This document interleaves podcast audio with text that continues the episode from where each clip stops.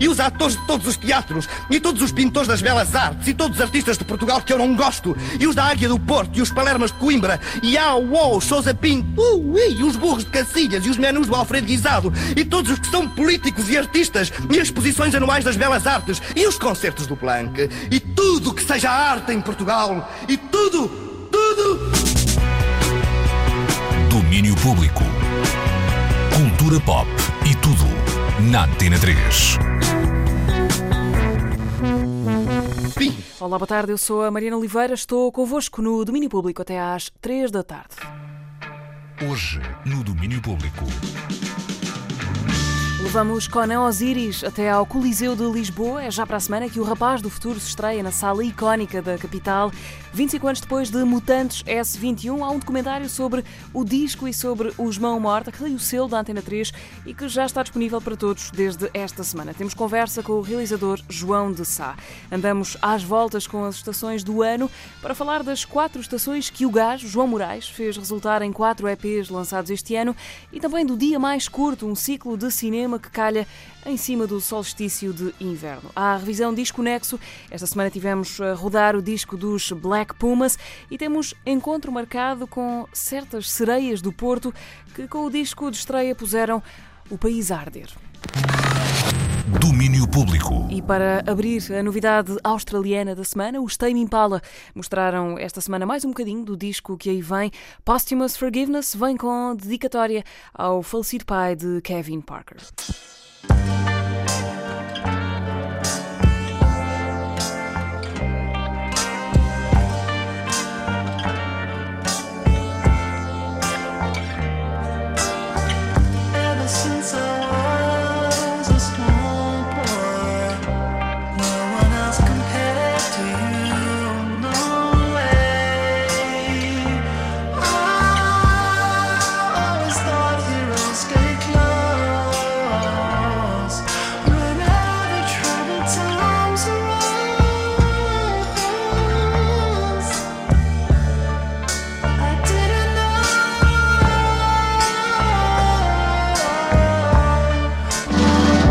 Posthumous Forgiveness, perdão póstumo concedido pelos Tame Impala.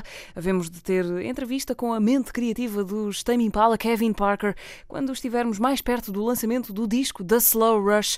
Vai sair em meados de fevereiro do ano que vem. Enquanto isso, outros discos já por aqui tocam. Black Pumas, disco homónimo da banda de Eric Burton e Adrian Quesada. A história de um belíssimo encontro que resultou num dos discos mais interessantes da colheita de 2019. Foi o nosso destaque esta semana na rubrica Disco Nexo, revisão da matéria, agora com a Marta Rocha.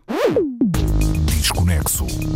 Black Pumas, um disco dos Black Pumas, começa com uma bonita história de encontros. Vamos a ela. Em 2017, Adrian Quesada andava a criar música em Austin e precisava de alguém que a cantasse. Nesse mesmo ano, Eric Burton estava na mesma cidade do Texas a cantar pelas ruas e a tentar a sua sorte a cantar em alguns clubes de vez em quando. Um amigo em comum apresentou-os e Adrian ficou logo impressionado ao ver os vídeos que Eric tinha no YouTube. Era um cantor com soul na voz, mas não era bem um cantor soul. Era mesmo isso que ele queria. Eric, por seu lado, não respondeu logo a Adrian, ficou a pensar até que lhe explicaram que ele já tinha uma carreira. Trabalhou, por exemplo, com a banda Grupo Fantasma, que chegou mesmo a tocar com Prince. Começaram a conversar por e-mail até que se juntaram em estúdio.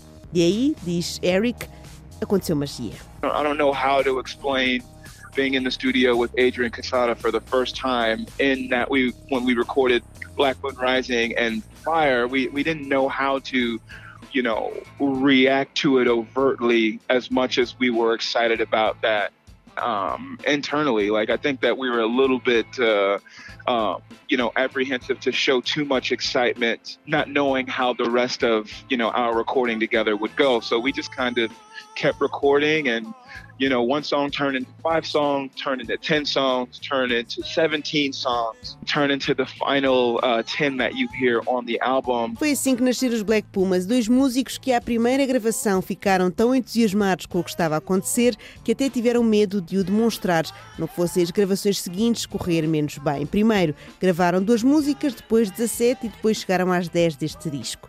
Uma dessas duas primeiras canções chama-se Fire e ouve-se agora no Disco Nexo.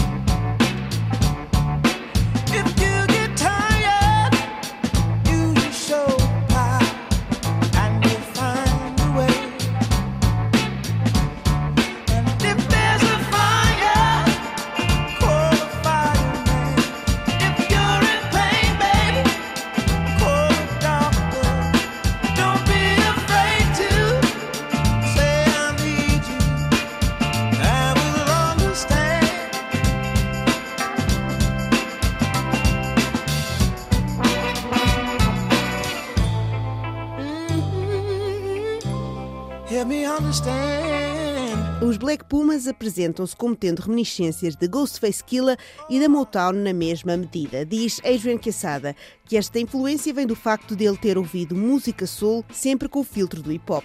Foi este som diferente que fez com que começassem uma residência num clube de Austin chamado Sea Boys.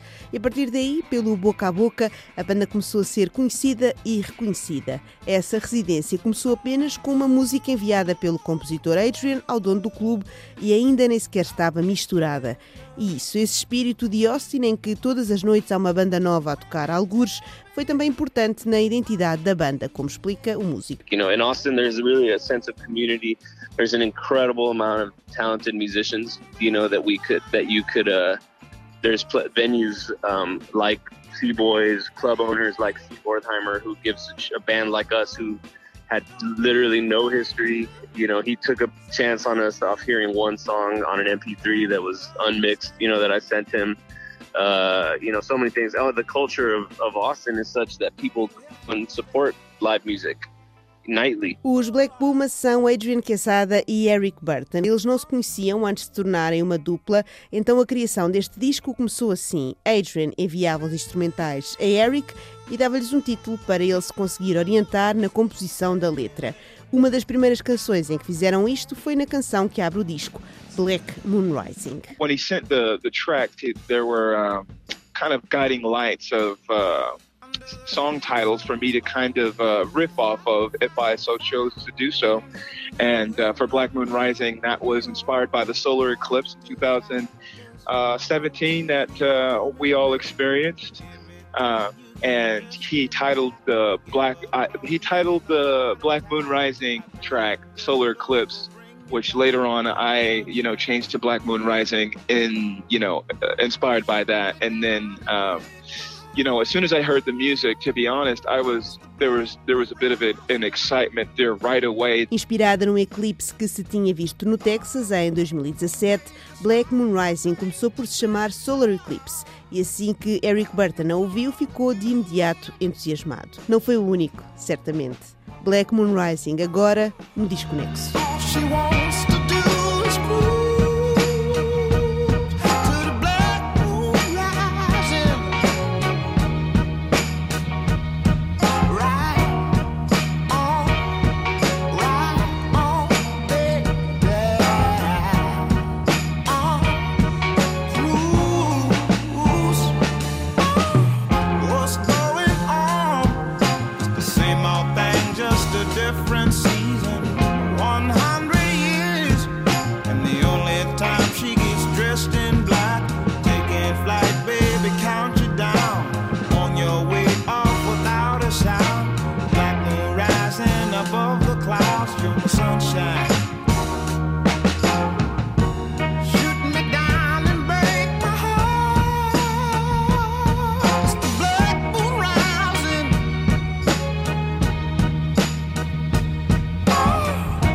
Este sistema em que Adrian enviava os instrumentais a Eric e dava-lhes um título para ele se conseguir orientar na composição da letra foi usado com quase todas as canções, mas não com uma, não com a última a ser criada. October 33 surgiu porque Adrian precisava de ajuda a fechar o álbum e Eric chegou-se à frente. This was the last song recorded on the album, and uh, Adrian kind of gave me a nod to bring something to help conclude the, the record. And the first thing I sent was something that, um, you know, really moved him uh, upon listening, and uh, we ran with it. It's called Okay. October 33. It's like after listening to some music together, hanging out, and kind of being a little bit more in a symbiotic, Yeah. you know, proper relationship. Depois de ouvirem alguma música, de estarem e tocarem juntos, Adrian e Eric juntaram-se para criar October 33, uma canção sobre amor próprio. I hear it in the nosebleeds where you once felt a cold breeze. Think it was Halloween. I've got your number lonely. October 33. That's cold facts. Fair, fair, fair. Holds me down like you know how, darling. Hold me now, like you know my plight. Got your number.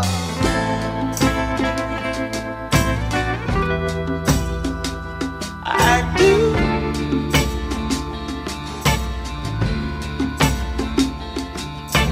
Alone in the back, in love for you.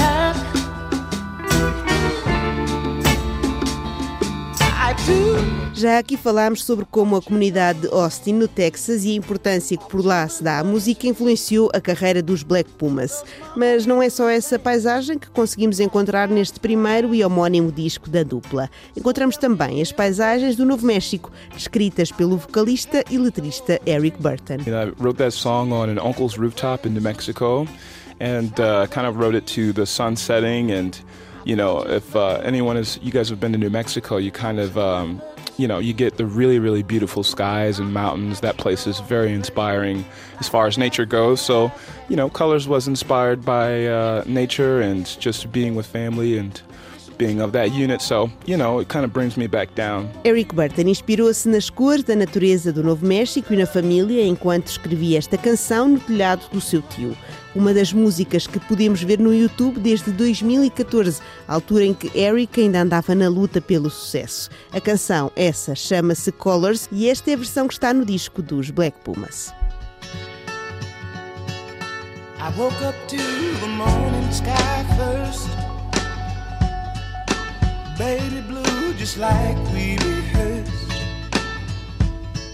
When I get up off this ground, I shake leaves back down to the brown, brown, brown, brown, till I'm clean.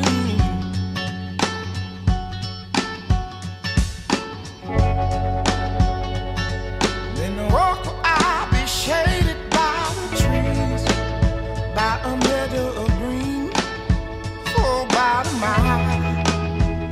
I'm headed to town, town, town, in style. With all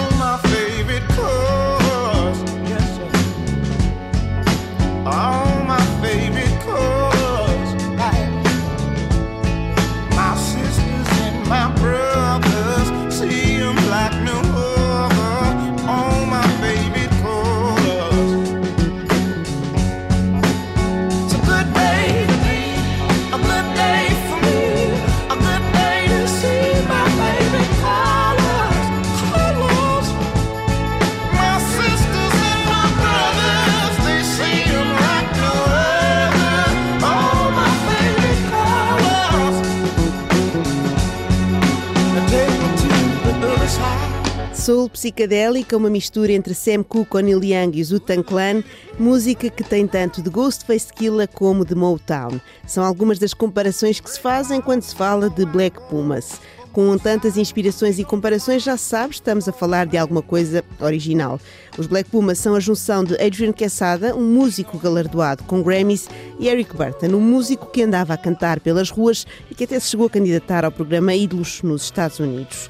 Eles encontraram-se porque Quesada queria trabalhar com alguém, mas não numa banda, e Burton estava prestes a desistir de encontrar alguém para colaborar com ele. Um amigo em comum juntou-os e o resto é uma história que ainda agora começou.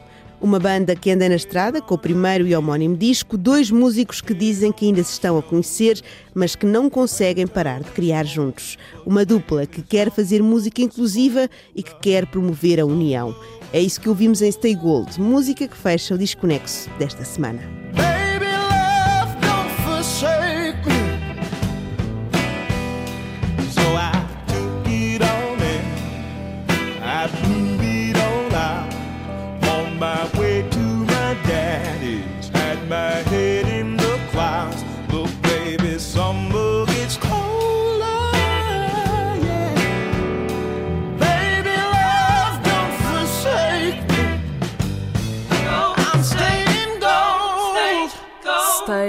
Música dos Black Pumas. Eles foram a nossa escolha esta semana na rubrica Desconexo. Todas as semanas, cinco faixas de um álbum para escutar de segunda a sexta na Antena 3, sempre depois das 5h20.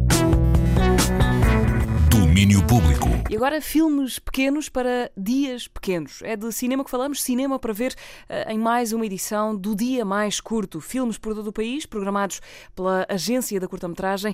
A Teresa Vieira entrevista Miguel Dias, da organização do Dia Mais Curto. O inverno está a chegar e com ele o dia mais curto do ano. Entre 21 e 22 de dezembro dá-se o solstício de inverno e celebra-se a curta-metragem.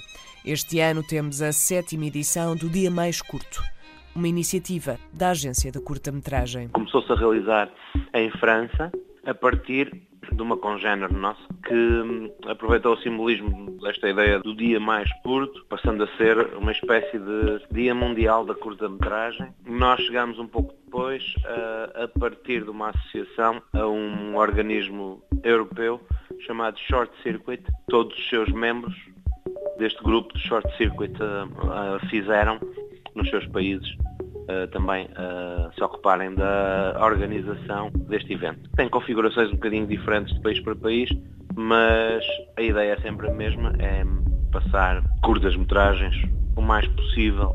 De Lisboa à Casa do Pai Natal em Faro, de Vila Real ao Pico e até ao estabelecimento prisional de Caxias. As curtas-metragens vão estar um pouco por todo o país. O ponto de partida é hum, o circuito que existe de distribuição ou de exibição alternativa que passa pelos cineclubes, por salas municipais, por uh, associações um pouco por todo o país que pronto, recebem a proposta e à qual podem aderir com as nossas programações ou com programas associados que não sejam aqueles que nós propomos, desde que a ideia seja passar curtas-metragens nesse dia. O exemplo que falou do estabelecimento prisional de Caxias uh, apareceu a partir uh, de um projeto dos realizadores e produtores João Mila Guerra e Filipe Reis. Acho que foi iniciativa, uh, iniciativa deles inicialmente, que desse projeto na prisão fizesse parte também uma uma sessão de curtas. A agência da curta-metragem desenhou cinco programações para a edição deste ano. Um dos programas é dedicado à celebração dos 20 anos da agência. Procuramos ter dois programas para um público generalista e dois para crianças. Este ano uh, adicionamos um relativo aos 20 anos uh, da agência, porque hum, desde há alguns meses temos vindo a apresentar em quase todos os festivais portugueses uma carta branca o festival escolhe um, um realizador para que este, por sua vez, escolha um conjunto de filmes que sejam significativos da curta-metragem portuguesa no século XXI. Neste caso, nós partimos eh, para este programa dos 20 anos da agência de um conjunto de filmes que foram aqueles que mais sucesso tiveram eh, em termos internacionais uh, da nossa história. Curtas nacionais e internacionais.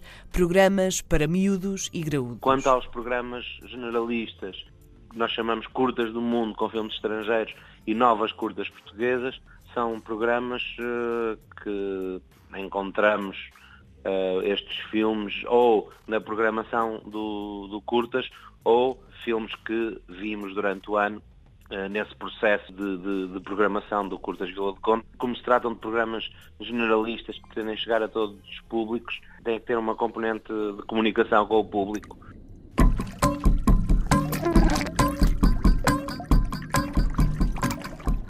Para crianças, neste caso, um deles, que nós chamamos aqui Curtinhas para Todos, foi um programa uh, feito em colaboração com a Associação Zero em Comportamento, e programa Amiguinhos para maiores de 3 anos é um programa que uh, foi feito com todos os parceiros da tal associação Short Circuit.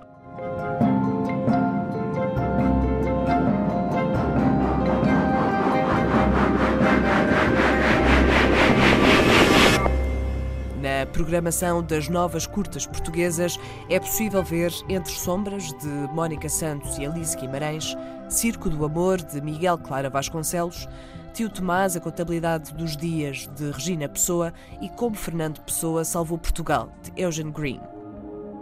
Todas coproduções luso-francesas. Um pormenor que retrata uma das estratégias de produção cinematográfica ao nível nacional. Foi uma uma coincidência. Nós não procuramos fazer um. Mas por acaso podia ser.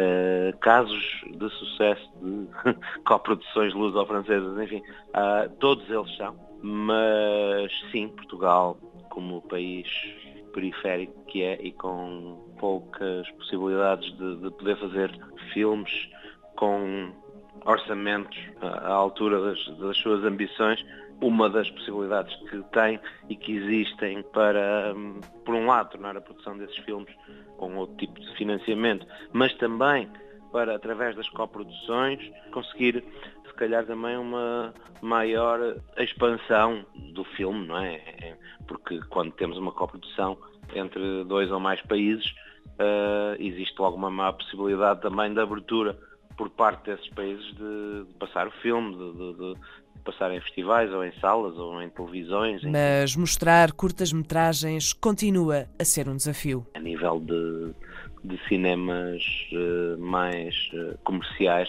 acho que um, a situação é a mesma em todo lado, ou seja, as curtas-metragens normalmente não passam. O problema português é que tem muito poucas salas independentes, enquanto que uh, noutros países é possível existir uma rede de salas que estejam predispostas a, a, a, a mostrar um tipo de programação diferente.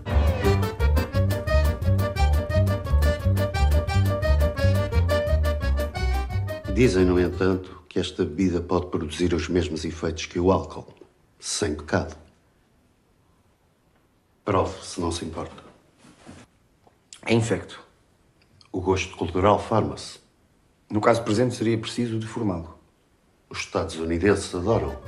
Uma programação diferente, em vários locais, para todos. É esta a proposta da agência da curta-metragem com o dia mais curto uma iniciativa que continua a levar as curtas-metragens ao público português. O solstício de inverno é só mais para o final do mês, mas as curtas-metragens já estão a ser mostradas. Agenda e informações para ver no site de O Dia Mais Curto. É também às portas do inverno que nos deixa a longa viagem de João Moraes, o Gajo. Ele propôs fazer em 2019 uma volta musical com a sua viola campaniça pelas quatro estações do ano, juntando a cada uma delas uma estação de comboios de Lisboa. As quatro estações do Gajo apareceram-nos na forma de quatro EPs, com o último a chegar em novembro. Hoje a viagem chega definitivamente ao fim em dois concertos no Ferroviário. O Daniel Bell trouxe o gajo até à estação da Antena 3 e encarrilou-se eh, nesta conversa sobre uma viagem musical que terá sido o maior desafio na carreira deste músico.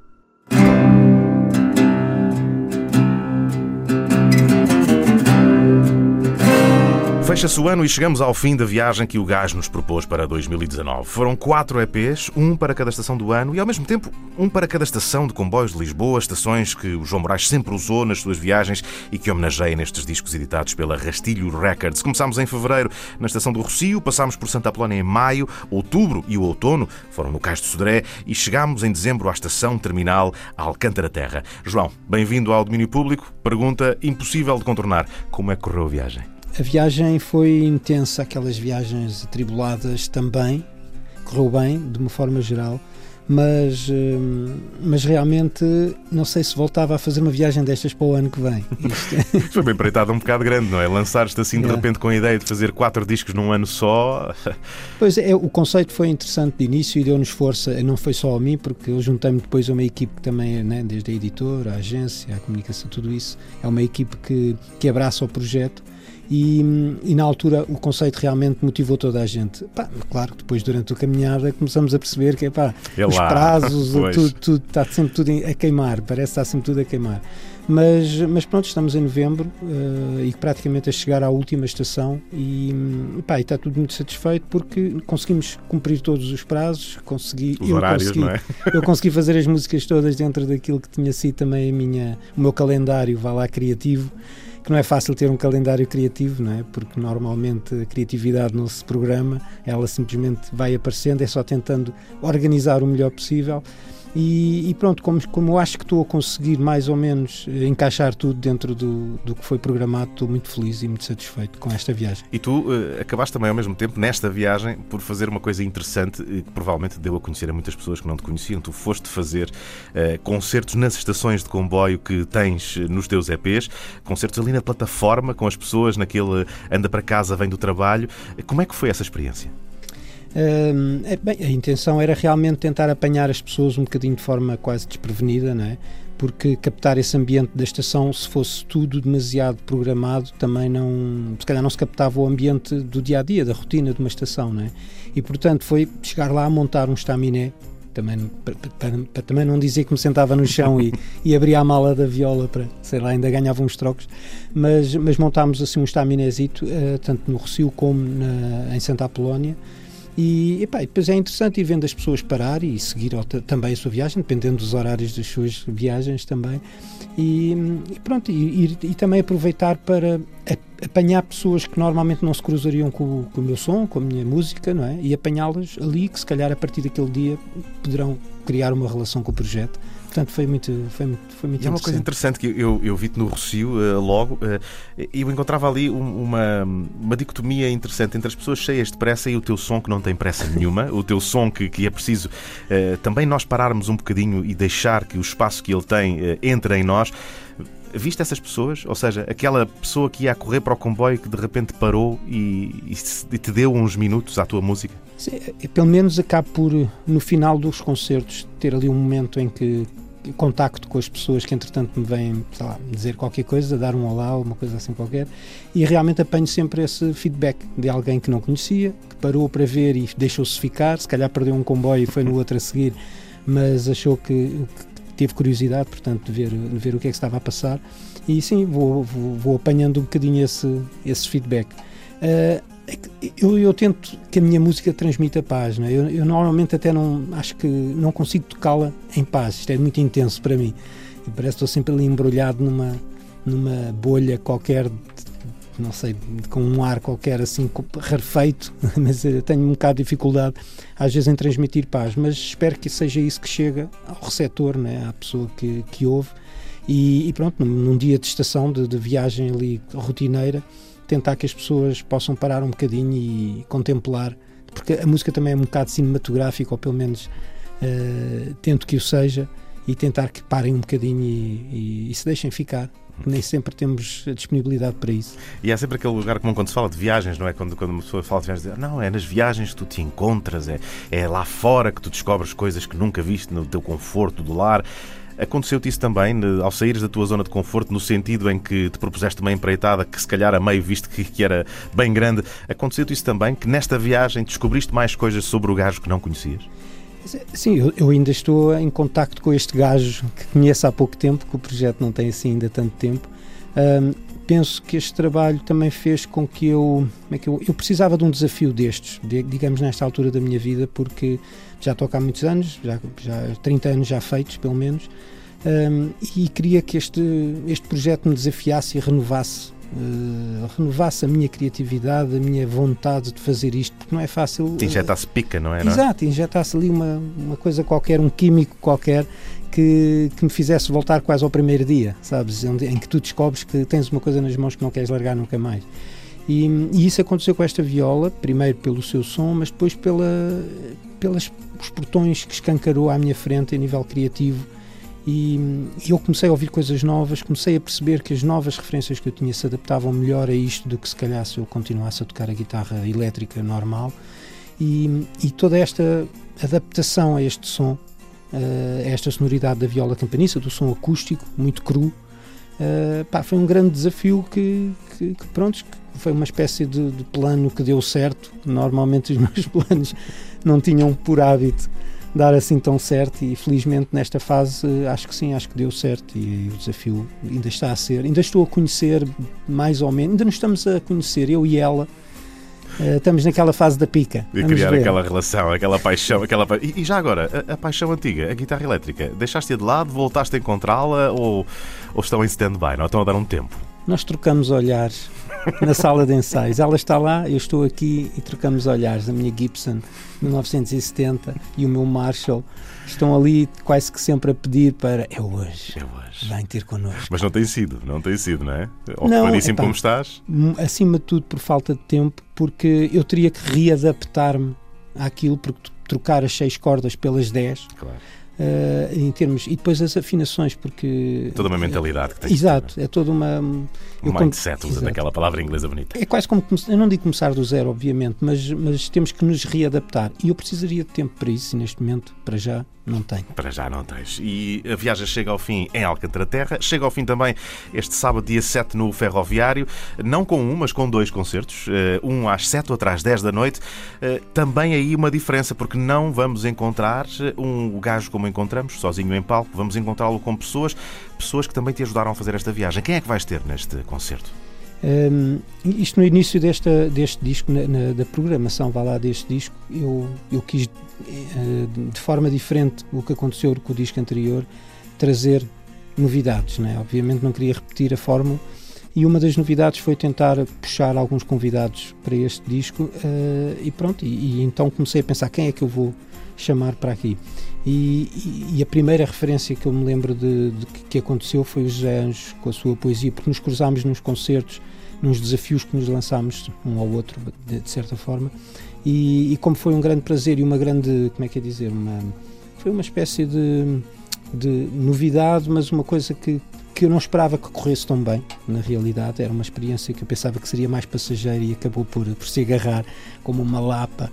Uh, e, e, pronto, por ter gostado disso, achei que sim, que realmente este projeto tinha esse potencial de, de, de poder receber pessoas de fora e pronto, depois foi, foi à medida que me fui cruzando com artistas que eu respeito muito, que sigo, que sou fã, porque eu acima de tudo sou um ouvinte de música que, que, que vai aos concertos dos projetos que gosta e pronto, essas coisas todas que nós somos, acho eu. E, e, pronto, depois a Joana Guerra aparece também num concerto que eu assisti, ela embranhou-se também aqui dentro. O Carlos Barreto, eh, costumo dizer que dispensa apresentações, porque Sim. o seu contrabaixo é, é é o que é e basicamente eu nem esperava que ele alguma vez aceitasse uh, este, este convite, mas aceitou de bom grado e deixou-me muito feliz, claro que me levantou a fasquia. E agora... ali, um dos maiores do jazz nacional, é pá, é melhor pôr-se da pau, não é? É pá, pois, exato. Vamos ver como é que corre no dia 7, ele lá estará, e uh, também para tocar o tema que gravámos. E para terminar, o Carlos Rodson, que também foi uma pessoa que eu me cruzei muito por acaso aí na noite de Lisboa, ele costuma tocar aí por bares e, e sítios às vezes pouco hum, convencionais aí por Lisboa fora e, hum, e, pronto, é um pianista da Martinica, ele viveu em Paris durante alguns anos e agora está cá há dois anos e tem uma, uma abordagem ao jazz que ele chama o jazz crioulo, então tem assim um, um, um toque meio de, um salero, não é? Tem Exato, um tem ali qualquer coisa ali meio Caraíba, meets uh, jazz e agora também se interessou um bocadinho pelo som que eu fazia porque também tem este sabor mais português, então acho que ele está a querer fazer uma nova saladinha disto tudo. E acho que este tema é, é, é, entusiasmante também o tema que fizemos porque é uma novidade. Lá está a viola campanista com estes sabores todos. E é engraçado ver como, como uh, convocas para esta viagem. No fundo, o teu som acaba por convocar para esta viagem músicos que vêm de estilos uh, diametralmente opostos àqueles que tu tens militado durante toda a vida e aqueles uh, onde estás agora também. Uh, tens aqui gente do jazz, tens a senhorita Guerra que vem com uma lógica muito mais sónica, por assim dizer. Como é que tu te sentes ao perceber que que o gajo tem esse potencial agremiador, que é possível com a tua música chamar gente de tão, uh, tão diferente e fazerem música juntos? É, é, a verdade é que eu sempre achei que isso era possível, inclusivamente na altura que eu tinha as bandas de rock né, e de punk, ou o que seja, eu sempre achei que, que porque sempre ouvi esses géneros de música, então sempre achei que eu estaria. Fazer pontos. É? Exato, eu conseguiria sempre fazer essas pontes, conseguiria, quer dizer, ou pelo menos gostaria de as fazer. Agora, se conseguiria só depois de, de, fazer a experiência. O gajo, por ser um projeto a solo e, e não estar tão dependente de, de segundas opiniões, vá lá, eu atirei-me um bocadinho assim à má fila para esta, para esta viagem de, olha, vou começar a convidar e depois logo se vê. Logo se vê onde é que isto vai dar. Mas quando contactamos com estes projetos e percebemos também do lado deles a abertura que eles têm uh, para nos abraçar a nós também, não somos só nós que os abraçamos a eles, eu penso que há sempre aqui um meio termo onde alguma coisa irá acontecer. E, e, e, temos que ir um bocadinho para fora dessa zona de conforto para fazer algo que nos entusiasme. Pelo menos, no meu caso, só mesmo assim é que a coisa faz sentido. Ainda... Tal pica que falavas há pouco. É? Exato, é? e, e, que este projeto me deu exatamente por estas razões e, acima de tudo, porque hum, quando abracei este projeto de início, essa era uma das fórmulas que eu queria uh, manter, que é não ter fórmulas. é um bom princípio. Ao menos assim deixas tudo em aberto. E o resultado pode ser ouvido não só nos discos anteriores, mas sobretudo nestes quatro EPs, nas quatro estações do Gajo, edições da Rastilho Records que podem encontrar, tal como vão poder encontrar o João em palco este sábado, dia 7, no Clube Ferroviário de Lisboa. Lembro-vos que uh, são dois concertos e não um. O primeiro às 7, o segundo às 10. Já agora, João, alguma diferença uh, do mood entre ambos? Não, não vai. Eu vou gravar este concerto hum. em vídeo e em, e em, áudio também, e portanto vou repetir o concerto. Claro que um, vou tentar deixar em aberto alguma coisa que na hora H possa acontecer, e portanto, obviamente, que eu não diria que são uh, cópias diretas um concerto do outro, mas, mas sim, a ideia é montar o mesmo concerto. O público à partida será diferente e, portanto. Dois takes com algumas coisinhas takes. diferentes e depois no fim um disco ao vivo, a viagem ao vivo do gajo. Eh, eh, Bem, não sei o que é que poderei fazer com essas gravações, mas não queria deixar de o fazer. Sabes, aquelas coisas depois ficam ali a- a- em águas de bacalhau a ver o que é que pode vir a acontecer com, com o que se gravar. Mas é bom ir captando e o, o projeto depois desenvolve por si próprio. E ver, se, e ver se depois essas gravações podem ser como aquele batente nas linhas de comboio nas estações que assinala mesmo o fim da linha, não é? pelo menos pelo fim da linha desta viagem. João Moraes, o gajo, obrigado por teres vindo aqui ao domínio público. Uma viagem interessantíssima que acompanhámos durante este ano. As quatro estações do gajo andam por aí. Apanha-nas também nestes dois concertos no Clube Ferroviário de Lisboa este sábado, dia 7 de dezembro. Obrigado, João. Obrigado também.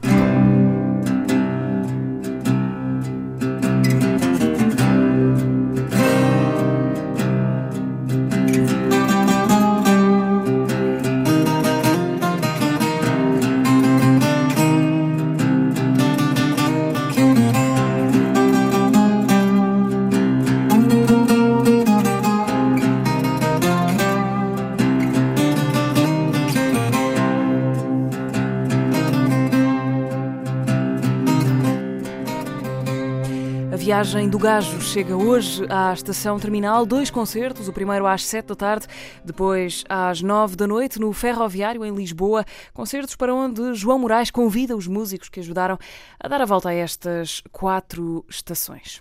Domínio Público. Ainda havemos de voltar à meteorologia para ouvir daqui a pouco o sol do Texas, que resultou do encontro entre Leon Bridges e Kruang Bin. Por agora, a ordem é para começar a mexer nos arquivos. Pedro Coquenão, o músico e produtor luso-angolano, tem licença para meter as mãos no arquivo de recolhas musicais feitas pelo etnomusicólogo britânico Hugh Tracy.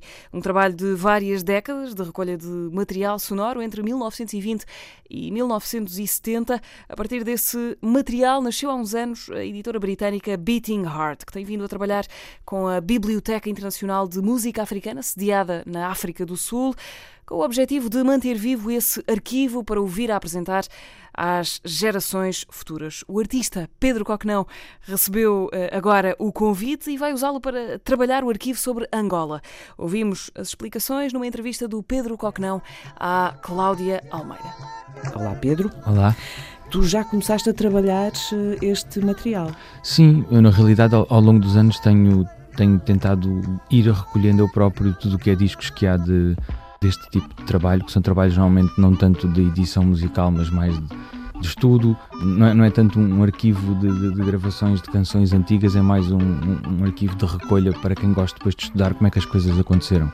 Recolha étnica, antropológica. Sim, sim. Porque Em 1920 ainda nem sequer havia propriamente uma noção do que é que é uma, uma ideia de indústria ou, ou até sequer de canção pop como nós a conhecemos, né? depois dos Beatles. Então as canções ou, ou- as danças ou, ou as músicas tinham toda uma outra função. E eu sempre que posso e sempre que encontro, e não há assim muitos, mas há alguns, eu acho que tem quase todos, houve muita gente a ir a Angola, a ir àquela zona da África, aliás, em, em várias partes da África, mas eu procuro mais o que se passa ali na zona de Angola. E digo a zona porque as fronteiras que foram desenhadas não correspondem à, à dinâmica normal ou natural naquela zona, portanto aqueles riscos não valem rigorosamente nada e, e a distância entre Angola e o Congo não, não é definida por aquele risco. Portanto, há coisas que são mesmo comuns, as pessoas não foram cortadas ao meio, nem, nem, nem houve aldeias separadas, portanto as pessoas continuam a fazer o que faziam com a degeneração própria que o planeta tem sofrido, não é? Mas, nomeadamente com os diamantes e os petróleos e tudo. Mas essa- essas recolhas foram feitas muitas por algumas pessoas, alemães, italianos, andaram lá, holandeses, ingleses, eh, portugueses também, algumas eh, edições da Alvorada, penso eu. Eu fui recolhendo todas elas em vinil. Estas gravações, muitas delas são pessoas que nem sequer provavelmente se aperceberam o que é que era o colonialismo ou não, ou o que é que era, eh, o que é que se passava. São pessoas que estão num ambiente rural, normalmente, fora das cidades, e, e que conseguiram, até, até a guerra começar, manter esses instrumentos ainda ligados ao que é o passado deles, a história de cada um deles. E, e a tua escuta? A tua escuta, uma vez que estás no século XXI, fazes música eletrónica, Uhum. a tua escuta para esse, esse início, esse, essa época pré. Sim, pré, eh, como nós a pré-tudo. conhecemos, sim. Agora nós achamos que o mundo é assim, né? Indústria, editoras, o videoclipe, o, o que quer que seja, a música tem de ser consequente para lá do, do, do, do propósito que tem, mas ela nestes casos ela é, é, muito bonita, é muito bonito de se ouvir porque a música tem um propósito eh, essencial, não é importante nem é muito importante, é essencial, ela faz parte do dia a dia.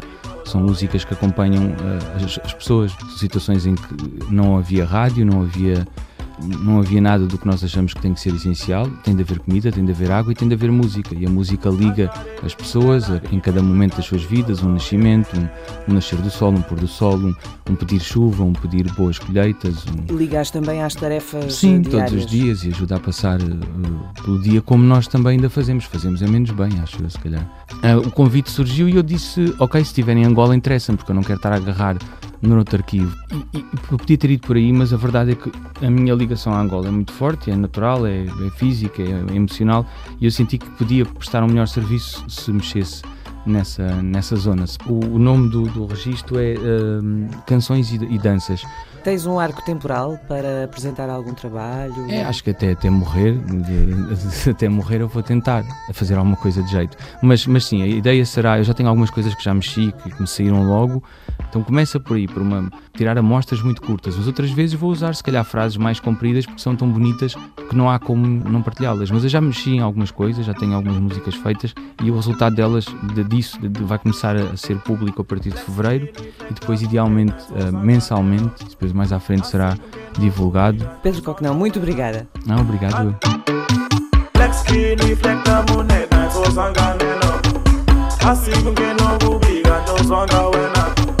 I got everything that I need with my people, oh yeah. Pedro Coquenão com as mãos na massa dos arquivos musicais de Angola, com resultados para conhecer em breve. Ouvimos a entrevista da Cláudia Almeida ao músico e produtor Pedro Coquenão, que conhecemos, por exemplo, do projeto Batida. Depois das duas no domínio público, vamos encontrar o Canão Osiris na preparação do Coliseu. Vamos ouvir o canto dos sereias do Porto e também um filme sobre os Mão Morta. Até à hora certa, vamos com uma das músicas que temos de guardar desta semana que passou, Kruang E Leon Bridges, juntos no EP a que chamaram Texas Sun.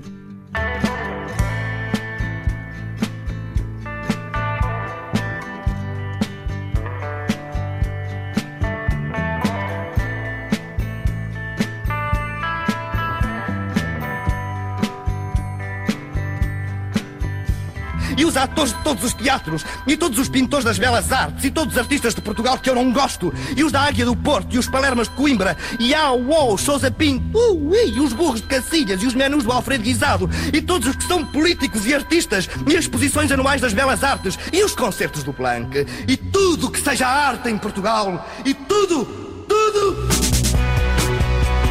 Domínio Público. Cultura pop e tudo na Antena 3. É o arranque para a segunda hora de domínio público. Lá atrás deixámos o Texas Sun de Kruang Bin e Leon Bridges, primeira amostra de um EP que há de sair no princípio de 2020. Saído esta semana para o ciberespaço da Antena 3, um documentário que nos leva ao encontro de Mutantes S21 25 anos depois. O disco icónico dos Mão Morta e a história da banda de Adolfo Luxúria Canibal estão contados num documentário Antena 3 da autoria de João Sá. Entrevista ao realizador conduzida pela Teresa Vieira. Uh, João, tudo bem? Sim, sim, tudo bem. Olá.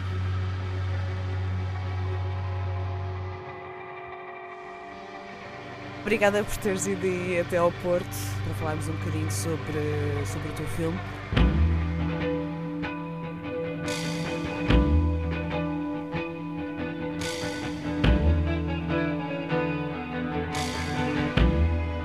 A primeira coisa que eu queria perguntar, para começarmos assim a conversa, era para saber se te recordas do teu primeiro contacto com os Mão Morte e com a sua música. Bem, eu acho que o, o, primeiro contacto nem foi exatamente com a música dos Mão Morta, mas com os elementos dos Mão Morta para outros projetos. Lembro-me da primeira vez que falei com o Miguel Pedro, o baterista, foi para filmar um concerto que eles iam dar no Teatro Circo com o Braga Collective. E a partir daí acho que as coisas foram desenrolando fui trabalhando aqui e ali com eles e a música em si dos Mamorta acho que chega mesmo por causa do documentário. Eu conhecia uh, vagamente e a partir dessa iniciativa acho que comecei a, pesquisar um bocado mais. Este filme acaba por ser dedicado a um disco dos Mamorte, o Mutantes S21, e eu queria perceber de onde é que surgiu a ideia de pegar, em particular neste disco, no concerto de 25 anos no Teatro Circo. Bem, a ideia inicial de fazer a tour partiu do, como eles contam no documentário, do Rui Torrinha, do programador do Centro Cultural Vila Flor, Guimarães, para comemorar os 25 anos do disco. E o convite inicial da banda para mim foi para filmar o concerto que eles iam dar no Teatro Circo, que marcava também uh, os 25 anos do concerto histórico que eles eram lá, em que alegadamente destruíram o teatro. e uh, depois uh, fui para casa pensar e uh, disse assim: isto é um acontecimento demasiado importante para ser só filmar para arquivo. Acho que podemos fazer aqui um bocadinho mais. E, e falei com um colega meu, com o Elídio Marques, para produzir isto e sugeri à banda fazer um documentário. Basicamente filmar no mesmo concerto, mas embrulhá-lo com umas entrevistas e histórias para enquadrar melhor o acontecimento. Sim, estavas a dizer há bocado que conheceste primeiro alguns dos elementos da banda. Como é que foi o processo de interação e de gravação das entrevistas, tal como do concerto? Aí eu geri mais com, até com o Ilídio para decidirmos como é que íamos fazer e, e quem é que iríamos entrevistar. Uh, obviamente, uh, os elementos uh, que estavam na altura na banda e continuam a ser o núcleo principal da banda, o Adolfo, o Miguel e o Rafael, que são os três de Braga. E, e depois falamos com, como ele gosta de chamar, o técnico de som do álbum, o José Fortes, com o Carlos Fortes, que é o compositor de praticamente todas as músicas do Mutantes, João Martinho Moura, que acabou por fazer, como ele diz, tocar visuais ao vivo com a banda nesta tour, e ele pegou nas ilustrações eh, dadas pelos ilustradores e animou em todos os concertos da tour, ao vivo. Com o ilustrador da capa. Exatamente, com o ilustrador da capa. Esse, aliás, o, o, ilustrador, o Carlos, foi o primeiro com quem nós falamos, porque surgiu a oportunidade, ele por acaso estava em Braga e filmámos logo, foi a primeira entrevista, lembro que ele estava bastante nervoso. E, mas marcou logo ali o moto do que ia ser o, as próximas entrevistas. E no fundo todas as capas que surgiram para eles uh, baseou-se um pouco nisso, tinha a ver com muito com o que o Adolfo escrevia e, e pronto, e com a sonoridade eu estava familiarizado com. Agora, aprisionada, sem saber o que querem dela ou o que lhe poderá acontecer, não há ninguém para dar pela sua falta. Lembro que assim a mais marcante até foi com o técnico de som, com o José Fortes. A função do técnico de som é não estragar muito o som que os músicos produzem e evitar que a sua intervenção altere a emoção. Eu, se calhar, nunca disse aos mão morta como é que eles deviam de fazer.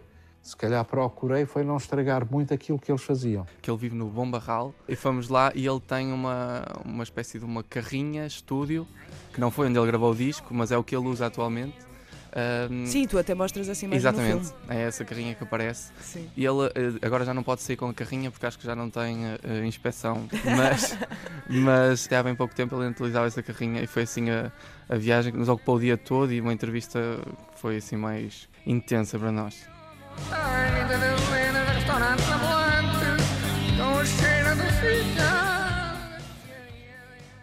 Falando agora da própria estrutura do filme, portanto, estamos a falar de vários momentos de entrevistas que vocês colocaram no, no, filme. Temos como base um concerto que é intercalado com estas entrevistas e muitas vezes as músicas acabam por pontuar os tópicos, como por exemplo no caso de, do Istambul, de Berlim, Marrakech, portanto, é que estamos a falar destas músicas e depois temos o momento do concerto, mas depois também temos as músicas a intercalar de certa forma outros tópicos. Como é que foi pensada esta montagem do filme? Acho que essa até foi a parte mais difícil para encontrar uma, uma estrutura que enquadrasse isto tudo. Porque é um documentário que tem como base um concerto, tem as, as nove músicas do álbum, ao vivo, e está intercalada com histórias uh, sobre as músicas em si, sobre a época, sobre o álbum. E eu acho que isso foi o mais difícil, para não ser uma espécie de uma música e um comentário como é que escrevi isto, para não ser uma coisa assim tão básica, uh, foi difícil arranjar ali uma estrutura para aquilo. Uh, eu acho que assim conseguimos dar algum ritmo e dinâmica ao, ao documentário. Sim, acabaste também por intercalar com algumas imagens de arquivo. Estas cidades uh, têm algo diferente. A sua, a sua, comunidade, as pessoas que nelas habitam, criaram uh, um pulsar, uma alma para essas cidades que a mim me fascina e que por isso falo delas. E só falo delas porque foram as cidades que encontrei com alma. Depois, uma das coisas que eu reparei foi que mais para o final acabas por uh, também descontrair um bocadinho e mostrar certos momentos mais de um, companheirismo, entre aspas, vamos dizer assim, entre os membros da banda, nos outros concertos e até em termos de comentários. E porque este, esta inserção destes momentos assim mais para o final, este, estes momentos mais descontraídos, mais de intimidade entre os elementos da banda? Sim, eu acho que eh, a banda tem uma, uma carga muito muito densa e uh, para o exterior. Eu acho que o, o, público tem assim uma ideia muito pesada do, do, que é, do que são os elementos do, dos Mão Morta, mas eu também quis mostrar isso que não são. São pessoas uh, bastante acessíveis. Eu acho que o que marcou também esse, essa opção foi a, a, a, visita que eu fiz ao, ao arquivo pessoal do, do Adolfo, em que ele tem tudo, tudo arquivado da banda desde o início, recortes de jornais, um, é no escritório em casa dele e tivemos lá algumas horas a, a procurar, depois ele estava a, a, contar histórias ao mesmo tempo. Víamos muitas, muitas fotos que ele tem guardadas, uh, capas de álbum. E eu acho que aí também deu para eu relaxar um bocado mais na abordagem e perceber que, que era importante também mostrar este lado da banda, mais, mais acessível. Lá. Sim, e existe também sempre, estavas a falar agora da questão dos recortes de jornais, um intercalar entre o presente e o passado. E, na verdade, este filme acaba por marcar os 25 anos do concerto também no Teatro Circo. Como é que foi para ti estar nesse concerto e estar a fazer a, pa a parte das gravações? Qual é que foi a tua perspectiva em relação ao público, à interação? Porque isto é uma questão que muitas vezes vai sendo falada no filme, a questão do público, da mudança de público. Como é que foi a sensação de gravação do, do concerto? Os Mão Morta foram bater à porta do Teatro Circo e ela abriu-se. Um dos elementos do Pop-Off viajou até Braga no passado dia 14 para assistir ao concerto da banda na sua terra natal e ainda teve a felicidade de conseguir gravar algumas imagens da conferência de imprensa. A casa não foi abaixo, mas quase.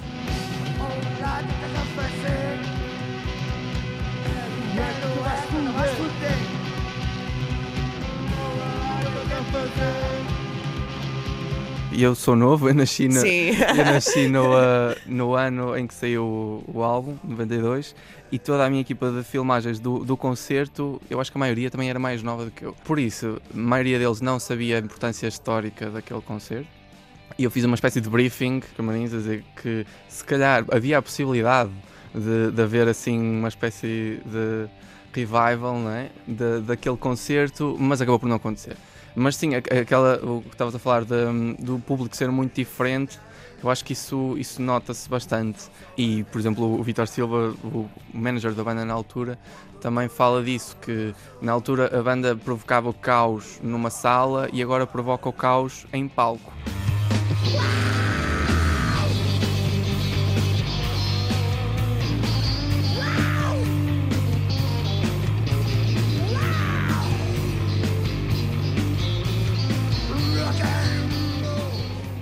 Agora queria-te perguntar uma coisa mais geral, que é, este é mais um, um filme que tem o apoio da, da Antena 3, e na tua perspectiva, como é que tem sido o panorama nacional de produção documental direcionada para a música portuguesa? Ou seja, Sentes que existe agora uma nova vaga de filmes direcionados para este tipo de, de tópicos? Como é que sentes que tem sido a evolução neste sentido? Sim, principalmente uh, apoiados pela Antena 3. Eu acho que a Antena 3 tem dado um apoio grande e, uh, e produzido bastantes comentários que eu tenho visto para, no fundo, registar e, e haver documentos de do que é e do que foi a música portuguesa. Porque a gente diz agora que a música portuguesa está a atravessar a, a melhor fase de sempre nunca houve tantos artistas com tanta qualidade. E eu acho que também é bem verdade e, e é necessário uh, registar isto e mostrar, e não só aqui, também lá fora, acho eu, para mostrar que também fazemos bem. Falando precisamente na parte de mostrar, vamos pegar, vou pegar agora um bocadinho na parte da distribuição deste filme. O filme esteve em Vila do Conde, Qual é que foi para ti a recepção do público? Como é que foi ver isto uh, em tela? E qual é que é a tua hum, perspectiva em relação à parte agora de distribuição mais uh, acessível para toda a gente através do meio digital? A ideia inicial da banda até era fazer só DVD, distribuir em DVD, o que deixa um bocadinho triste, porque eu acho que, assim, é, é, acho que ainda é necessário, não é? Haver um suporte físico, mas é, eu acho que já, já, já está ultrapassado. A alternativa agora é o streaming, não é? E a disponibilização gratuita até. E, e, fiquei contente quando a Antena 3 e a, e a RTP decidiram apoiar isto. Foi depois de, da banda ver o documentário decidimos esta, esta, este planeamento, porque eles também estavam à espera, não sabiam bem o que fazer, porque estavam à espera do resultado final, não sabiam bem como é que iria ficar. E já agora, qual é que foi a reação deles? Uh, bem, eles gostaram muito. Sim, eles gostaram muito. Aliás, isto sendo uma, uma encomenda da, da banda, eles não pediram alteração nenhuma, o que é. Oh, isso é extraordinário, é sim, sim, sim, E há ali alguns momentos que, por exemplo, quando o Carlos Fortes diz que os Mamorta são um Adolfo, ou quando o José Fortes diz que, que os Mamorta nunca tiveram nenhuma cultura musical e é importante uh, estudar uh, este, este caso para ver o que é que eles conseguiram atingir com uma cultura musical reduzida esse tipo de coisas eu acho que, que dão uma humanidade ao documentário e não é uma coisa. Sim, sim, sim, porque não é só vocês são deuses, vocês são Exatamente. incríveis, também mostram um pouco que são humanos, na verdade, não é? Sim, e, foi, e até foi isso das reações que eu tive, principalmente em, eh, em Sintra, no Fest que disseram isso, que, que viram um lado da banda que não conheciam, que não faziam ideia que eles eram assim.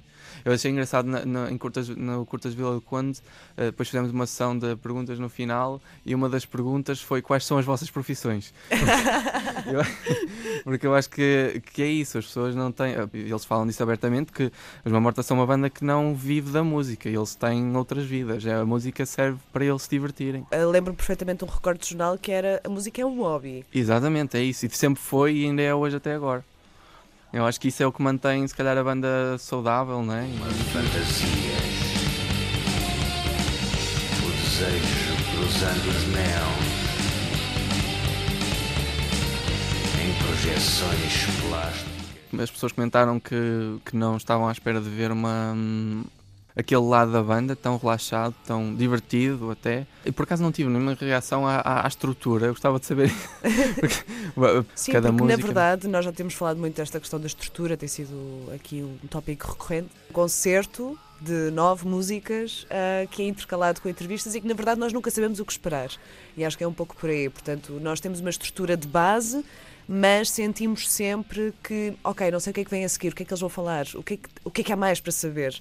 E mesmo uhum. também depois com a parte dos arquivos, não é? Porque tu acabas por ter acesso a certas imagens que muita gente ou não se lembra ou que nunca viu. Sim, estou-me a lembrar agora de quando estava no, no arquivo do Adolfo, estávamos lá a ver uh, cassetes, VHS, nem estávamos a ver, só estávamos a ver as caixas e o que dizia cá fora nas caixas.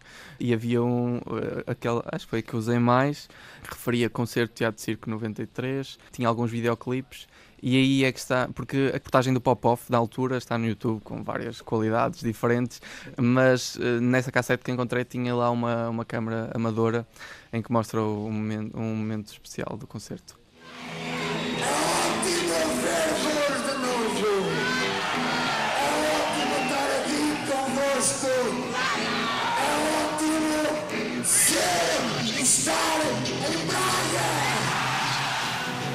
Memórias são muitas e ao mesmo tempo são muito baças, porque uh, o, o, concerto foi de tal, de tal modo estranho, tão, tão, tão, tão, fora das normas, que, que, é mesmo difícil uma pessoa lembrar-se exatamente de. Fica, fica, tudo muito, muito embaciado. Esse tipo de coisas acho que é, que é importante uh, mostrar que não está disponível ao público. Também acho que não deve estar assim tão acessível assim. Eu acho que é importante guardar para momentos especiais e não estar aí à toa no YouTube Sim. da vida.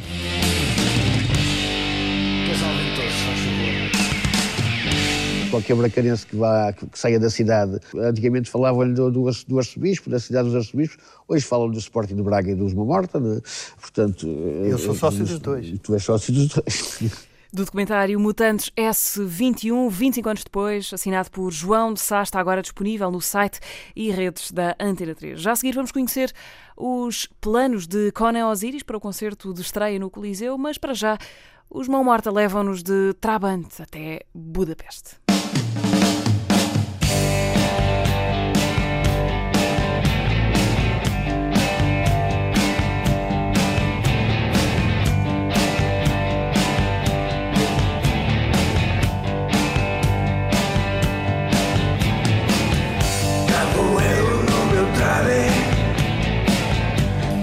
Noites de Budapeste, mão morta no disco Mutantes S21.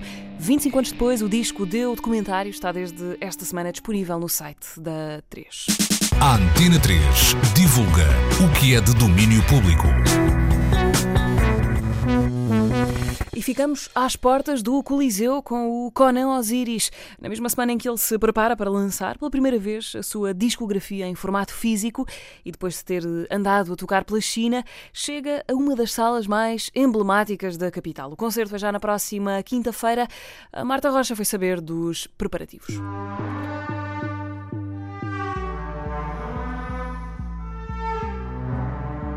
Quase dois anos depois de ter lançado o disco Adoro Bolos e depois de um ano bastante atarefado que até o levou à China há algumas semanas, Conan Osiris está prestes a estrear-se no Coliseu de Lisboa. O concerto acontece no dia 12 de dezembro. Conan, uh, como é que tens estado a preparar-te para esta atuação? Vai ser especial, certamente, não é? Uhum. Olha, sabes que o concerto é 360, pronto, é aquela, aquela bolachinha no meio com o pessoal todo à volta e é um bocadinho alusiva a, a juntar à volta da fogueira com os amigos, quase, mas um, um campismo gigante. Um, os preparativos estão a correr bem. Uh, estamos, estamos agora a, a focar-nos mais na parte da, das coreografias e tudo mais, porque vai ser mesmo a tradicional desta vez, não vai ser só, só freestyle, como costuma ser só entre mim e o João. E estamos a, a, preparar e acabar de preparar isso, preparar toda a parte musical também, as adaptações, partituras, coisas assim. Hum. Vai ser uma fogueira bastante com o fogo muito alto, não é? Espero que sim. Ou pelo menos se for, se for quentinho, já é bom. Tu já fazes música há muito tempo, mas tiveste uma explosão a partir do teu, do teu mais recente trabalho, o Adoro Bolos. Portanto, para quem está a ver de fora, parece que foi tudo muito rápido. Uhum. Tu preparavas isto tudo quando, quando estavas a escrever uh, e ainda na, quando trabalhavas ainda numa loja? Opa, sabes que eu nunca, nunca fi, imagina longe de mim pensar que ia parar ao Coliseu só com este trabalho assim que, que eu já tenho, estás a ver? Mas, mas acabou por acontecer e estou super grato por isso. Sim. Uhum. Portanto, não pensavas eh, neste tipo de salas quando pensavas na não, música? Claro não, claro que não. Nem, nem, tocar, nem, nem tocar nas pequenas, quanto mais nas grandes. Uhum. Sim. Então, como é que foi habituar-te a, a, tudo isto, a todo este frenesim de repente que te leva a passar Estás numa semana a tocar na China e na semana a seguir a tocar no Coliseu? Uhum. Duas semanas, vá. Opa, sabes que hum, todo o meu 2018 foi quase uh, a preparação e depois o 2019 já tinha as vacinas todas, hum. sabes? Quando aconteceu a cena toda da Eurovisão e tudo mais, já estava já estava com, uma, com, com um bom boletim de vacinas hum. preenchido. E acabou por me ajudar bastante nessa, nessa transição super rápida entre quase anonimato ou uma coisa muito underground até uma, uma coisa mais uh, espalhada. E queima-te, queima, queima-te, queima-te, queima-te, queima, nem eu sei.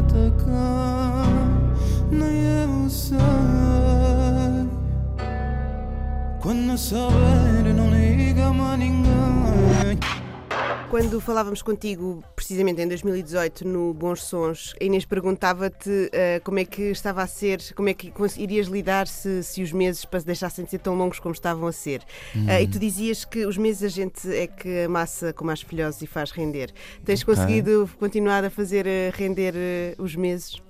Pá, eu penso que sim, sabes? No outro dia estava a pensar até. Uh, Senti-me um bocadinho mal por pensar: uau, wow, há pessoal que mete música nova duas em duas semanas e eu estou tipo com uma música há um ano. Hum.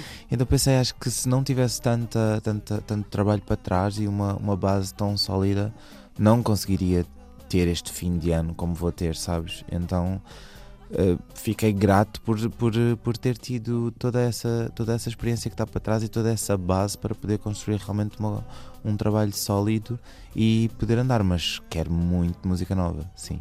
Tu tens andado sempre contra a corrente na, na maneira como, como a tua música é divulgada e na maneira como uh, o teu sucesso chega. Um, sentes que queres continuar dessa forma ou sentes já uma, uma certa uh, vontade de, de, agora, tipo, agora vou fazer isto como, como, como toda a gente faz? É, sabes que, que eu sinto curiosidade em experimentar esses processos mais ordeiros, porque, sei lá, uh, basicamente nunca tive resultados a partir daí. Então às vezes penso, ah, e se eu tivesse um videoclipe? Ah, e se eu tivesse tipo mesmo um single assim assim assado? Ah, e se eu simplificasse aqui uma coisinha ou outra? Pá, nunca vou deixar de ser eu e ter a minha linguagem. Portanto acho que não há o perigo de ah meu Deus, ele mudou para sempre. Tipo, não, acho que não vai acontecer, mesmo por, por muito que eu, que eu simplifique ou que eu uh, tenha um, um, um approach mais massificado, nunca. Acho que não se vai perder essa essência, sabes? É Uhum. tempo demais de história para isso acontecer. Hum.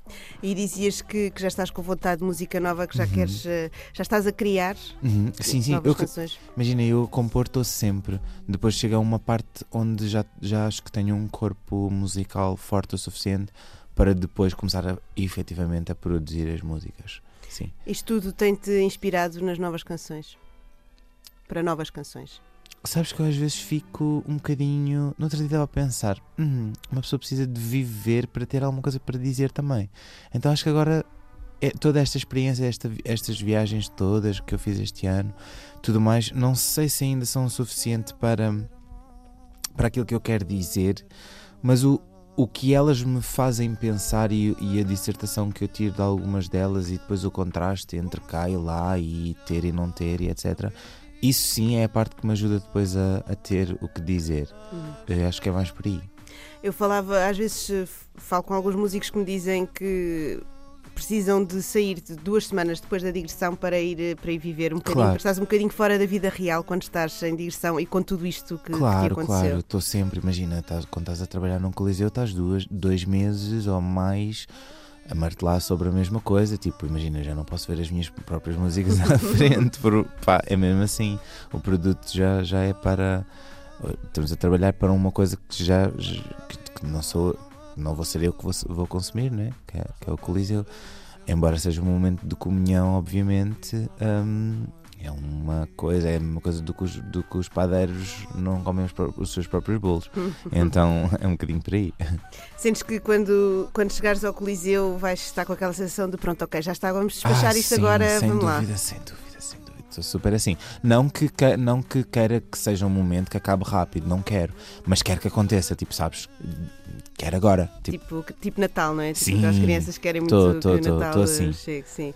Mas hum, quando chegas ao fim de, de momentos importantes quanto, como este, Uhum. que já, tive- já tiveste uns quantos, sentes aquilo é uma descarga de, de adrenalina de tudo o que tu tiveste para trás ou é só aquele momento que vale, vale por ele? Não, é, é uma mistura entre essas duas, entre essas duas noções, que é, é um momento que vale por ele e irrepetível, tudo o que vai estar enclausurado ali vai, vai nascer e morrer ali, mas depois também é muito o "Ah, já está, uau, e agora? Uau, tipo, imagina, já foi o Natal, já abrimos as prendas, e agora? É para brincar com os brinquedos novos, é para explorar, é para. Olha, veio um ano novo, sabes? Tipo, eu sou sempre. Eu estou. Imagina, eu estou hoje, já estou a pensar no, no para a semana. Então já estou um bocadinho assim, tipo, do género, ah, boa. Depois temos também um concerto dia 27 no Teatro Circo, que também vai ser bastante importante. Que eu tenho uma relação super forte com Braga e com, o- com o Porto, com o Norte no geral também. Ah, e optámos por fazer lá também no Teatro Circo, que é um, um grande parceiro nosso. E a convidar também as pessoas não só para, para, para ir ainda ao Coliseu, não sei se ainda há bilhetes ou não, mas é esta altura que nós estamos a falar. mas, mas eu também queria convidar as pessoas para irem ao Teatro Circo dia 27, porque vamos também fazer um- uma festa super, super bonita. É um teatro lindíssimo. Lindo, Teatro lindo. Coruja de Kalenji Mando uma coruja de Kalenji Sobre mim Mando uma coruja de Kalenji Tens conhecido também muitos destes, muitas dessas coisas, dessa, dessas pérolas que estão pelo país, Claro a que nível sim. de salas e tudo isso. Claro que sim, e ajuda, sabes que às vezes eu acho que a, a descentralização passa um bocadinho por nós que, que temos uma cara pública dizer, olha, pessoal, a sério, por favor, tipo, não conseguem vir a Lisboa, venham a Braga, tipo, é brutal, eh, do género, sabes? Tentar levar, puxar as pessoas de fora dos centros também para vir a outros sítios ver-nos e ter uma, uma experiência que acaba por ser única porque não estão inseridas no circuito daquela cidade, cidade. Sabes, isso também é super fixe. E ter pessoas a vir de todo o lado para, sei lá, ir-me ver a ilha, vou ir-me ver ao Algarve, ou, sabes, é, é super engraçado também. Uhum. Ou seja, tu estás eh, focado no Coliseu, estás, como dizias, à, à- Uhum. à mesa eh, a, trabalhar neste espetáculo, Uhum. mas já estás a olhar para a frente. Claro, claro que sim, claro que sim. Já estou a pensar, uau, no- quando é que vou lançar música nova? Uau, quero, quero. Tipo, estou com uma sede enorme, sim. E podemos esperar então música nova em breve? Será que já temos alguma Claramente. Temos com certeza, e adiantando, uh, soube ontem, com certeza alguma coisinha na, logo, no, no, logo em janeiro. Muito bem, é um bom teaser para fechar. Um Obrigada, Cona Osiris. Obrigado. E tudo bom para o Coliseu Obrigado. e para o que vem. Obrigado. Obrigado. Esconde mais facas na é que sua ciúme, que como mais truma. Se quiseres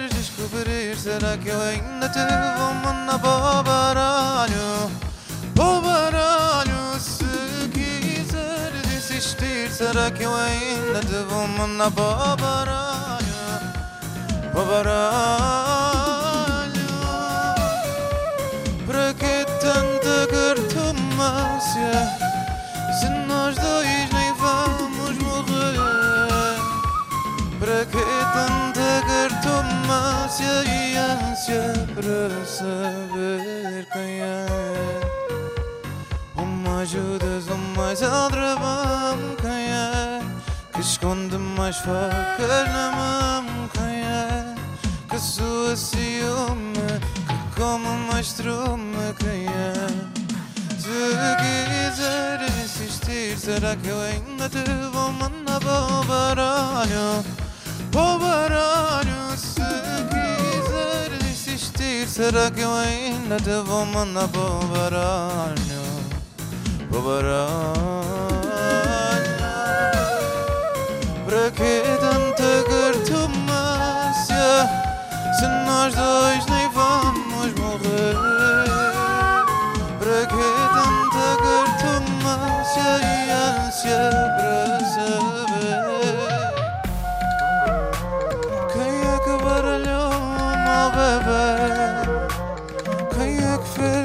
fez batota? Quem é que baralhou o meu bebê? Quem é que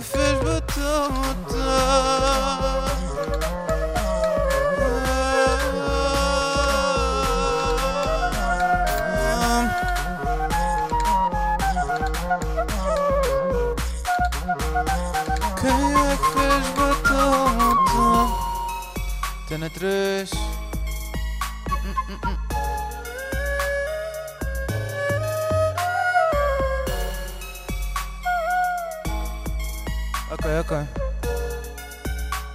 Listen. Se quiseres descobrir, será que eu ainda te vou mandar para o baralho? Para o baralho, se quiseres insistir, será que eu ainda te vou mandar para o baralho? Para o baralho. Para que tanta cartomância? Se nós dois nem vamos morrer Para que tanta cartomância e ânsia para saber quem é Quem é que baralhou o meu bebê Quem é que fez batata Quem é que baralhou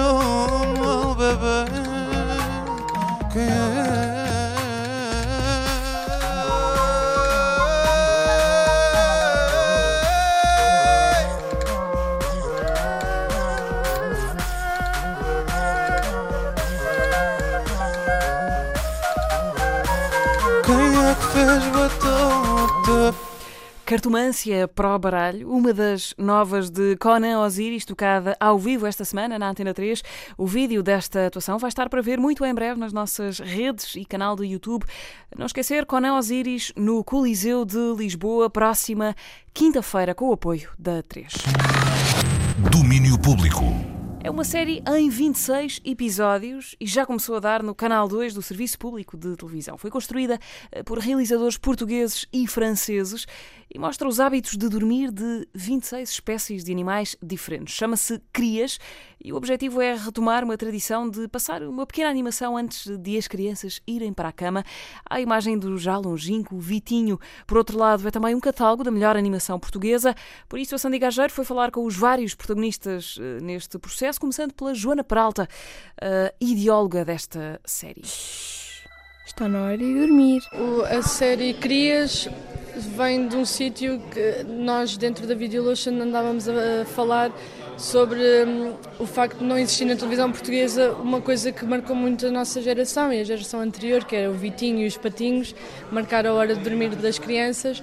E nós an- andávamos a pensar sobre isso e fomos tendo ideias, em- entre conversas de café, nem sequer foi uma coisa muito formal, não foi uma intenção, porque nós nem, nem sequer trabalhamos muito em cinema de animação, é mais cinema de imagem real. Então foi uma coisa que fomos pensando ao longo do, tempo, até que tivemos esta ideia de se calhar podemos marcar a hora de dormir para as crianças eh, a nível mundial, ou seja, ter uma série que não, não tem falas e então é muito fácil de internacionalizar. E então tivemos esta ideia que era mostrar quais são os hábitos de- que os animais têm ao dormir e descobrimos coisas mesmo muito engraçadas e, e, e que achávamos que as crianças podiam gostar de saber, porque nós próprios também não sabíamos. Então, como, por exemplo, os crocodilos, quando são mesmo bebés, dormem dentro da boca das mães, as lontras dormem de, de mãos dadas para não se perderem nos rios e descobrimos assim uma série de características mesmo muito interessantes e, e com um potencial criativo gigante. E, e foi um bocadinho por aí. E então depois foi um processo de escrever, eu acabei por ser eu a escrever os argumentos e depois arranjar uma coprodução francesa, porque lá está, percebemos que tinha um potencial mesmo muito grande para outros países. E, e foi isso. Depois era, ao mesmo tempo tivemos a ideia de se calhar podia ser uma plataforma para realizadores de animação, porque há, nós em Portugal temos mesmo uma, hum, realizadores de animação muito importantes e uma tradição muito importante e então era também isto serviria como uma plataforma para jovens realizadores. Então acabámos por ter assim, três ou quatro nomes de pessoas já com carreira, mas principalmente pessoas que estavam a começar da nossa idade ou mais novos até. Ah, e então é isso, juntando nós temos todas as técnicas de animação alguma vez inventadas dentro da série e 29 realizadores diferentes. Nós temos metade portugueses, metade franceses, só que há algumas duplas, ah, duplas portuguesas e duplas francesas, mas sim, está metade, metade. Olá, eu sou Pedro Serrazina, um dos co-realizadores do episódio dos linces ibéricos de- da série Crias. Olá, sou a Catarina Gil, sou a co-realizadora e animadora do episódio dos Linces Ibéricos. A ideia original surgiu de um jogo entre hum, os padrões da pele da- dos linces e a partir daí jogar com a ideia de, pronto, neste caso do preto e branco e de como é que o próprio animal usa a camuflagem para se perder no seu, no seu, no seu habitat. Um, e a partir daí eh, depois trabalhei com a Catarina para construirmos um, pronto, um jogo de procura dentro do, do enquadramento que leva depois ao aninhar da mãe com, com a sua cria. Qual é que foi o maior desafio neste trabalho de animação? Ah, talvez esta, esta espécie de hum, mistura entre o- os cenários e as próprias personagens e fazer com que comunicassem entre si e houvesse essa ligação também visual entre, entre eles. E porquê preto e branco já agora? Bom, o preto e branco realmente vem desse jogo entre figura e fundo um, e, e pareceu-nos interessante ir, ir buscar a essência dos animais, digamos assim, e, e jogar claramente com esse, estou-me a repetir, mas com, esse, com essa coisa que é muito natural na natureza de relacionar de facto os animais com o meio onde vivem e aqui há alguns planos em que de facto se joga com essa coisa de se está ali, o que é que estou a ver, pronto, e nós queríamos brincar com esse lado lúdico também da criança que, é- que- que está a descobrir a imagem e pronto, não sei se, se isso funcionará eh, para todas as idades, mas para nós foi um jogo que nos deu algum prazer. Eh, hola, eu sou Miguel, sou músico e sonoplasta do Crías, embora non teña feito a sonoplastía de todos os episodios, mas a música sí. Eh, pois o máis importante foi sempre incluir eh, a, melo a melodía original do Crías, a do genérico, e incluir instrumentacións e orquestracións baseadas en instrumentos dos ambientes onde se desenvolvían os episodios e coisas que nos, que nos levasen a, a estes sitios. Há un bocadiño esa idea de pois estamos a falar de animais de Australia utilizar instrumentación de ali ou asiáticos, en fin, o que, de onde eles sexan. Yeah. Qual foi o maior desafio para ti neste trabalho? complicado porque houve muitos desafios, mas provavelmente o desafio mai, maior foi só o facto de enfrentar-me a um projeto desta magnitude, com tanta gente involucrada, que era uma coisa que eu nunca tinha feito, e conseguir tentar estar à altura de, disso, não falhar com as pessoas, e, e pronto, yeah, esse, esse, eu acho que esse foi o desafio maior de todos. A série Crias eh, já estreou em França no mês de outubro, está a passar agora na RTP2. Todos os dias é transmitido um episódio diferente. As vozes dos autores da série foram trazidas ao domínio público pela Sandy Gageiro. E agora saímos do universo infantil para entrar na subcave sombria do universo musical dos Sereias. Domínio Público. Na Antena 3. São uma das bandas mais desafiantes e provocadoras do momento. Os Sereias não têm limites na exploração do som. Pedaços de krautrock em colisão punk misturados com free jazz a enquadrar poesia lancinante, militante e sem papas na língua. É um fenómeno que tem agitado o underground do Porto e que agora se espalha por todo o lado com a edição do disco de estreia País a Arder. Esta semana eles passaram em Lisboa para apresentar o novo álbum em dois concertos. O Daniel Belo encontrou estas sereias no Sabotage Club e falou com o poeta, agitador e frontman da banda António Pedro Ribeiro.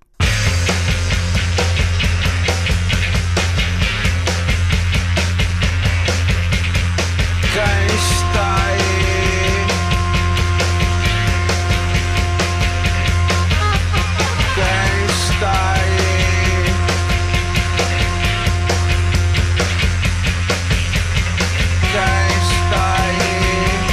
Apresentando as eh, sereias, eh, eu escolhi duas, duas frases eh, curtas, um experimentalismo sónico com disparos líricos à queima-roupa. António Pedro Ribeiro, olá, bem-vindo aqui à Antena 3.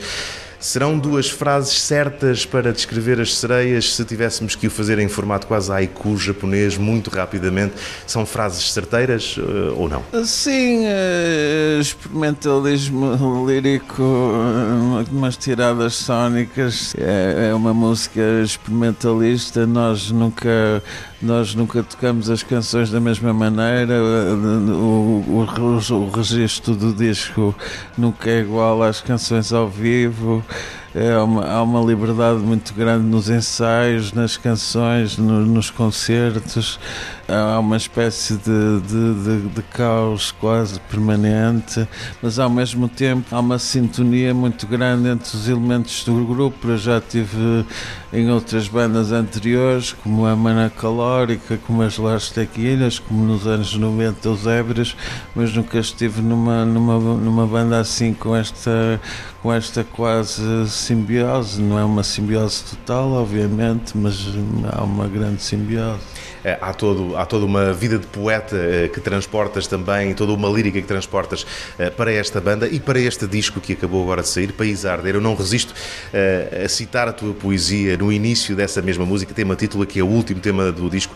O País a Arder e eu também, o País a chorar e eu a enlouquecer, os, aos berros pelas ruas da aldeia, a insultar Deus e o Presidente e a uivar Led Zeppelin. Que país é este que te faz uivar Led Zeppelin, António? Esse poema, essa letra foi escrita em 2003, numa altura em que, no ano em que houve grandes incêndios em Portugal, mas a letra não tem a ver apenas com os incêndios eh, florestais, tem a ver com os incêndios de, de dentro, com os incêndios que têm a ver precisamente com os Led Zeppelin, ou com os Doors, ou com outras bandas, com o fogo interior do, do Jim Morrison, do, do Roberto Plant, com a performance deles em palco, ou do Ian Curtis, ou de outros, ou de, ou de outros grandes animais de palco.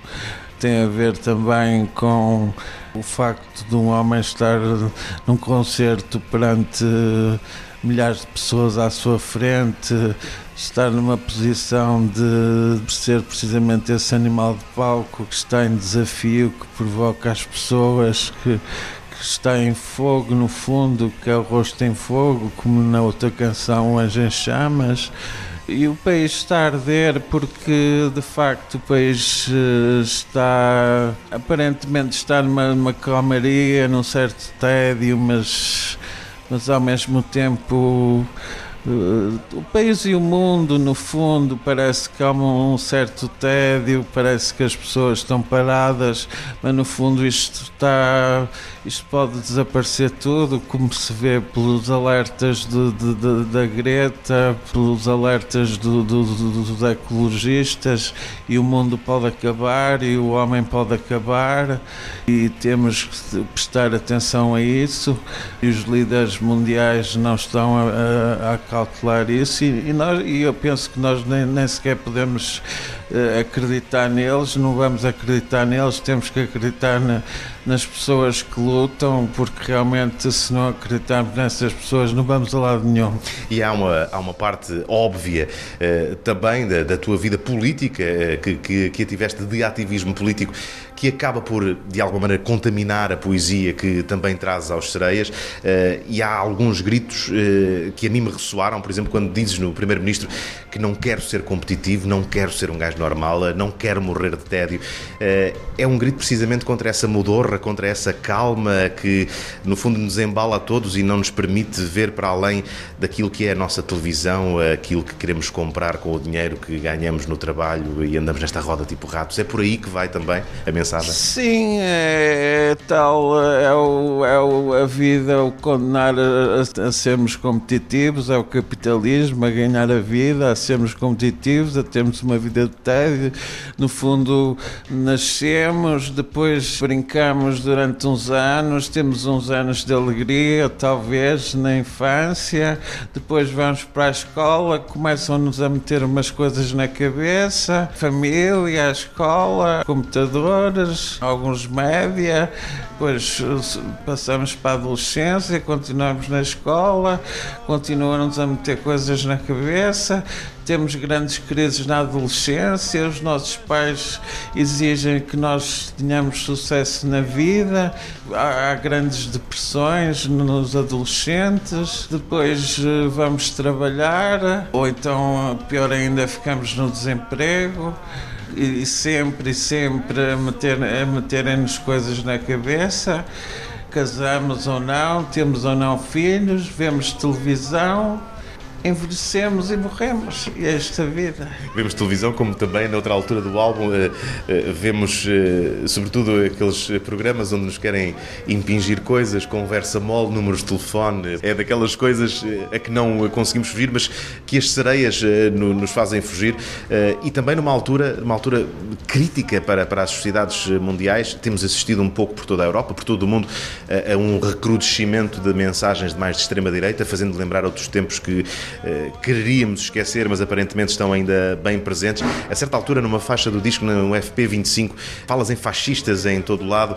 É também uh, uma preocupação tua. Quando olhas para este mundo em transformação, esse outro mundo estar a ressurgir? Está, estamos a viver uma situação semelhante à dos anos, dos anos 30, de, depois da crise de, de 1929. Os fascismos estão aí em força e os fascismos estão aliados ao capitalismo. A própria direita dita moderada já alia-se muitas vezes aos fascistas como se vê em Espanha, como se vê noutros sítios. Os fascistas não são brincadeira nenhuma, eles eh, querem querem destruir o mundo, querem destruir a vida. Os capitalistas também querem destruir. Os capitalistas, no fundo, são, são inimigos do amor, são inimigos da vida, são inimigos da liberdade querem destruir o ser humano. E a par de, de, desses gritos lancinantes que acabas por lançar destas mensagens, há também neste disco alguns outros uh, momentos. Uh, o Anjo em Chamas é quase um momento xamânico uh, do, do, disco que, que, nos coloca num outro plano, mas há também a contradição e a resolução, dois temas instrumentais onde quem ouve se consegue colocar lá dentro. como é que esses temas se enquadram naquilo que é o total do disco? Há esperança, há uma luz de esperança que vem eh, nesses temas eh, perante as outras coisas menos positivas que nos cantas eh, na tua poesia. É assim que devem ser interpretados esses temas? Sim, eu acredito, nós continuamos a acreditar que no meio deste caos, que, que do caos atual, virá depois de, da luta virá o tal reino que pode ser eh, que até pode ser o reino do amor e da liberdade e até de Jesus, sei lá, não sei para quem acredita nisso. E finalmente, António Pedro, eh, queria, sem te obrigar a condensar muita coisa em pouco tempo, eh, queria terminar a conversa perguntando-te eh, se tivesses que estabelecer em algumas frases mais eh, o objetivo a que os sereias se propõem com a sua música, com a sua intervenção artística, o que é que me dirias? O que é que os sereias querem? Bom, nós não vamos dizer que vamos, que vamos fazer a revolução hoje, não, não, não vamos prometer que vamos, que vamos fazer a revolução hoje, mas vamos dizer que estamos a lançar alertas, que estamos a, estamos a contribuir para, para passar mensagens revolucionárias, malditas, também para, para utilizar expressões de, do- Henry Miller ou do, do, do Rambo para trazer um bocado o céu à terra ou a trazer a vida, a trazer a vida total, um bocado, um bocado isso, sem sermos eh, demasiado megalómanos, mas é um bocado isso. Obrigado, António, e boa sorte nessa viagem.